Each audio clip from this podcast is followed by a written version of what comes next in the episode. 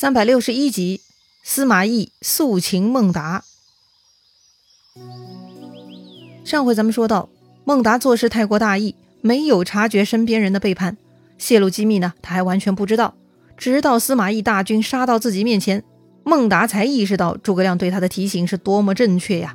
可是现在才醒悟，为时已晚呐。这天看到司马懿大军过来，孟达吓得是紧闭城门，坚守不出。第二天。孟达登上城楼观察情况，发现四面八方密密麻麻都是魏军，已经把这个新城给围得严严实实，就像铁桶一样密不透风了。这一下麻烦了，孟达心中十分不安。眼下局势对他十分不利呀，司马懿大军人数众多，孟达不是对手啊。眼下呢，他只想逃命，可是城外被包围得死死的，根本就逃不出去呀。想来想去。唯一的机会呢，就是自己的同谋，也就是那个申丹、申仪兄弟哈。如果他们讲义气，会带兵过来解救，那么孟达呢，还是有机会逃脱的。说来也巧，孟达心中的期盼呢，很快就变成了现实。远远的，果然看到有两路人马过来了，他们扛着大旗，上面写的就是申丹、申仪。孟达很高兴啊，既然同谋来了，就可以前后夹攻了。于是呢，孟达带上本部军马，打开城门就杀出去了。但是远远的，他只听见申丹、申仪他们在大喊：“反贼休走，早早受死！”啊，不好，他们反了！孟达发现不对，赶紧又想冲回城里，但这回没戏了哈！城头上，孟达的心腹李府、侄子邓贤他们在城上高声大骂，说呀：“我们已经献出城池了！”孟达一听是心中叫苦，也没工夫骂他们狼心狗肺哈。孟达只想夺路逃跑，但是一群人追着孟达，孟达一路狂奔，累了个半死，最终呢还是被申丹给追上，一个措手不及，孟达呢就被申丹给一枪刺落于马下了。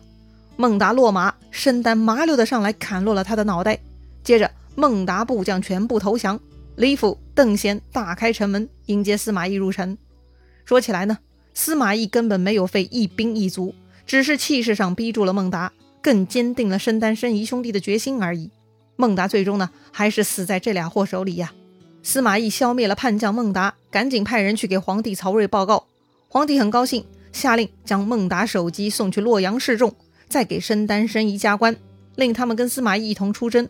孟达家的叛徒李府、邓贤呢，也受到了认可，接管新城和上庸。哎呀，就这样，孟达呢就被自己身边人给做掉了，权力呢也被瓜分了。孟达一死，诸葛亮的洛阳外援就此被掐灭了。再说司马懿在新城搞定孟达，然后带上大军就去长安见皇帝。皇帝见到司马懿非常高兴，他先是认错哈，说自己一时糊涂，误中反间计，后悔莫及呀。这次孟达造反，要不是爱卿制服此事，差点两京就危险了。司马懿看皇帝态度诚恳，心中高兴。不过呢，他要赶紧先解释清楚自己为什么没有按照流程做事，没有报告皇帝就去捉孟达。司马懿说自己接到申仪秘密告发，知道孟达谋反，担心表奏陛下会耽搁时日，而使孟达得逞，中了诸葛亮的奸计，所以自己日夜兼程先去评判了。说完呢，司马懿还拿出前面缴获的诸葛亮给孟达的回信呈给皇帝看。皇帝一看，哟，果然如此，幸亏司马懿机智，行事果断。如果拘泥流程、延误时机，那就真的酿成大祸了。皇帝呢，至此更欣赏司马懿了，直夸司马懿哈学识胜过孙子无子啊。接着，皇帝赐给司马懿金乐斧一对，乐斧嘛是一种半圆形样子的小斧头哈。这种黄金的小斧头不是用来当兵器的，而是权力的象征。皇帝将这个赏赐给司马懿，就是表达信任和器重。皇帝说。今后如果再遇到这种机密重要之事，不需要先禀奏，直接见机行事就好。哼，看吧，司马懿破孟达，好处多多呀。一方面给诸葛亮沉重打击，断了诸葛亮攻破洛阳的奢望；另一方面，此事中司马懿体现了自己的能力，由此呢更进一步获得皇帝的赏识，从而使司马懿获得了更多的权限。按照惯例，大都督呢要推荐大将跟自己一同出征的。那么司马懿会推荐谁呢？换句话说，司马懿眼里的将才是哪位呢？司马懿推荐的呢，也是一位跟汉中有缘分的老将，此人就是当年的河北大将张合了。如今张合也是右将军，跟刚刚过世的徐晃一样哈。皇帝一听呢，就笑了，说自己也正打算启用张合呢，想到一块儿去了。于是皇帝把张合调过来当先锋，让他跟着司马懿一同出征。另外又先派出辛毗、孙礼二人领兵五万，先去前线协助曹真。就这样，司马懿带上二十万大军呢，就从长安出发了。这天，司马懿叫来张合，吩咐计策。这个诸葛亮一直很忌惮司马懿，那么到底司马懿有多厉害呢？很显然，诸葛亮的目标就是要进攻长安。进攻长安有好几条路线，这每一条路线呢，司马懿啊都给分析过了。司马懿告诉张合。对蜀军而言，最快的路线就是穿过子午谷，直取长安。但这种做法比较冒险，毕竟整条子午谷长度有六百六十里，这么长的距离都在山谷中通行，万一遭遇伏兵，可不是闹着玩的。按照诸葛亮谨慎的性格，他肯定不会这么做。所以司马懿首先排除了这种可能。如果不走子午谷，那么诸葛亮一定会走野谷去梅城。这个野谷嘛，其实也不好走，全长有四百七十里，但好歹比子午谷短一些哈。按照司马懿的分析，如果诸葛亮带兵从野谷出来，那么之后呢，必然得兵分两路，一路攻取梅城，一路攻箕谷。这个箕谷，箕呢是簸箕的箕，箕谷嘛，就是一个形状像簸箕一样长口的山谷。具体位置啊，参考《三国志》的记载，应该就是在今天宝鸡市东南六十五里的地方。既然司马懿已经料定诸葛亮的行军路线，他就做了相应的布置。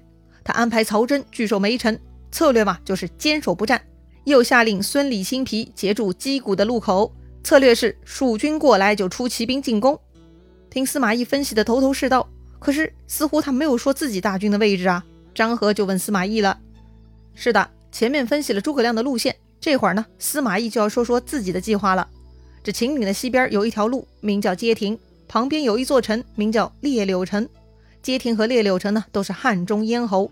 所谓咽喉嘛，通常呢，地势险峻，是军事关隘。”如果自家的咽喉被敌人占领，显然要被掐脖子、断粮、断补给，各种问题就会发生了嘛。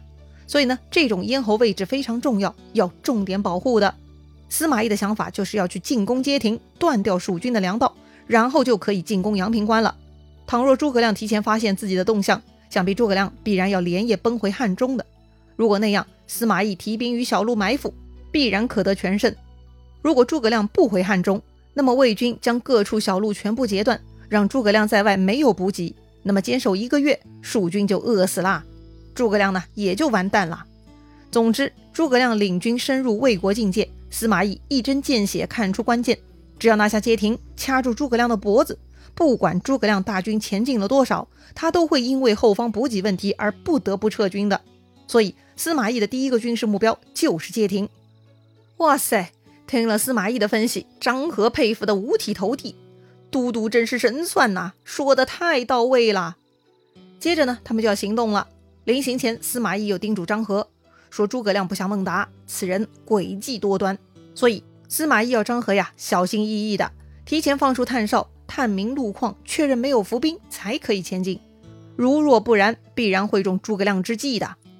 好吧，张合就小心翼翼，领命先行一步了。”再说诸葛亮哈，当时呢，他给孟达回了第二封信，但心中不安呐，隐隐感觉孟达要玩完了。